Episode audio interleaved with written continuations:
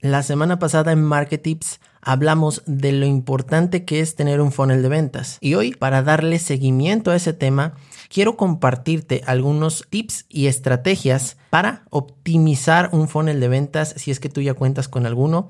Y también para poder darle seguimiento a este tema que me parece muy importante en cualquier estrategia de marketing digital. Quédate para descubrir estos tips. Hola, te doy la bienvenida a Marketips un podcast donde hablamos de marketing. Mi nombre es Alexis Acosta, soy estratega digital y si te encanta el marketing o eres un emprendedor que quiere llegar a las personas correctas, estás en el lugar indicado, porque de este programa te vas a llevar semana a semana tips, herramientas, sugerencias para optimizar tus campañas de marketing.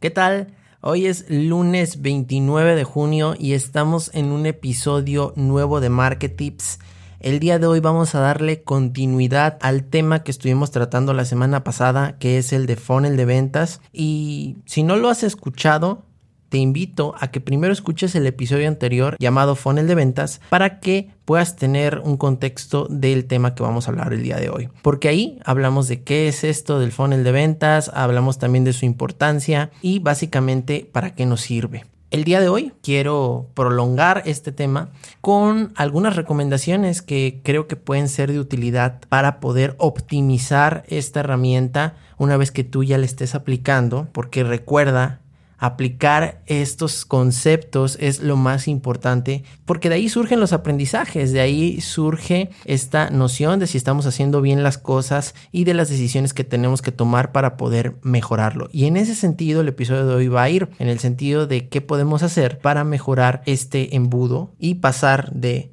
una persona extraña a un cliente que está fidelizado con tu marca y que quiere comprarte aún más. Bueno, primero tenemos que tener muy claro que en este embudo la confianza es un factor muy importante. Tenemos que ser muy conscientes que inspirar confianza a las personas es imprescindible y esto lo podemos hacer de muchas formas. Ya hablábamos de la generación de contenidos, ya hablábamos de hacer una muy buena segmentación para llegar a las personas correctas y creo que ahí está la clave porque el punto número uno que te quiero compartir es asegurarte cuando estás haciendo una campaña de difusión, cuando estás hablándole a personas nuevas, tienes que asegurarte de que el mensaje les esté llegando a esas personas con las que quieres conectar. Muchas veces nos vamos con la idea que queremos llegarle a muchísimas personas y pensamos que llegar a millones o miles de personas es lo más importante. Y desde mi punto de vista creo que el tema no va por ahí, el tema va en llegar a unos cuantos, es decir, aquellas pocas personas que te pueden ayudar a crecer. ¿Por qué? Porque les interesa el tema, la propuesta que tú les estás haciendo con tu producto o servicio. Y obviamente no a todos les vas a gustar al inicio, eso es normal. Eso le pasa a todo emprendedor cuando quiere lanzar un producto. No vas a vender los miles o los millones.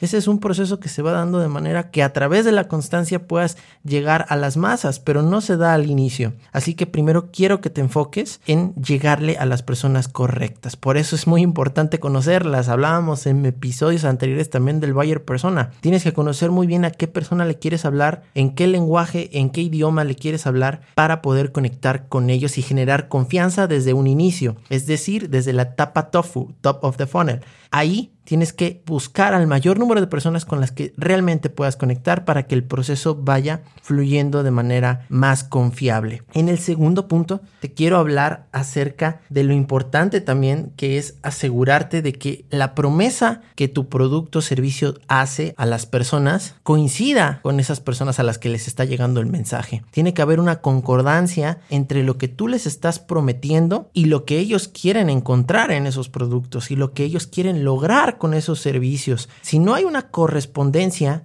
entonces las personas van a ir saliendo del embudo en el proceso, se van a ir dispersando. Y recuerda, toda inversión que hagas para poder captar personas, es dinero que le estás invirtiendo, es dinero que se te está yendo. Por eso es muy importante que conozcas bien cuáles son las aspiraciones, las motivaciones, los retos que tu cliente está enfrentando para que tu oferta vaya correspondiendo a esas necesidades que él tiene. No las necesidades que tú quieres crearle, ojo, no es lo que tú quieres proyectarle, sino las necesidades que él ya tiene, los deseos y aspiraciones que él vive día a día. Entonces, volvemos al tema del buyer persona. Si te das cuenta, estos temas están ligados unos con otros. Hablamos del buyer persona, hablamos del funnel de ventas, hablamos de llegar a las personas correctas. Todos estos temas los hemos estado repitiendo porque son muy importantes al momento de conectar con la audiencia deseada. Así que recuerda, el punto número dos tiene que ver con alinear tu propuesta de valor con lo que el cliente o prospecto está buscando en una solución. El punto número tres, también muy importante, hablábamos en el episodio anterior de que las ventas son un proceso y para poder llegar a una venta tienen que haber una serie de pasos. Aquí lo que te quiero recomendar es que tomes muy en cuenta cuántos pasos hay en tu proceso. Si tenemos una serie de pasos infinitos, bueno, pues imagínate, la decisión va a ser más complicada, ¿no crees? Entonces tenemos que encontrar cuáles son los puntos críticos de decisión del cliente al momento de comprarnos un producto y subsanar esos procesos a manera de que sea más rápido, que sea más eficiente y que él pueda tomar la decisión en el momento más oportuno. Entonces, lo que estamos buscando en esta parte de esta estrategia que te comparto es reducir la mayor cantidad de pasos para que el cliente pueda comprarte de manera más rápida, para que la decisión no involucre muchas pequeñas decisiones, sino que sean solamente las decisiones oportunas para que su compra se pueda dar de manera satisfactoria. Subsana tu proceso, identifica cuáles pasos se pueden eliminar y si no representan algo importante, elimínalos de tu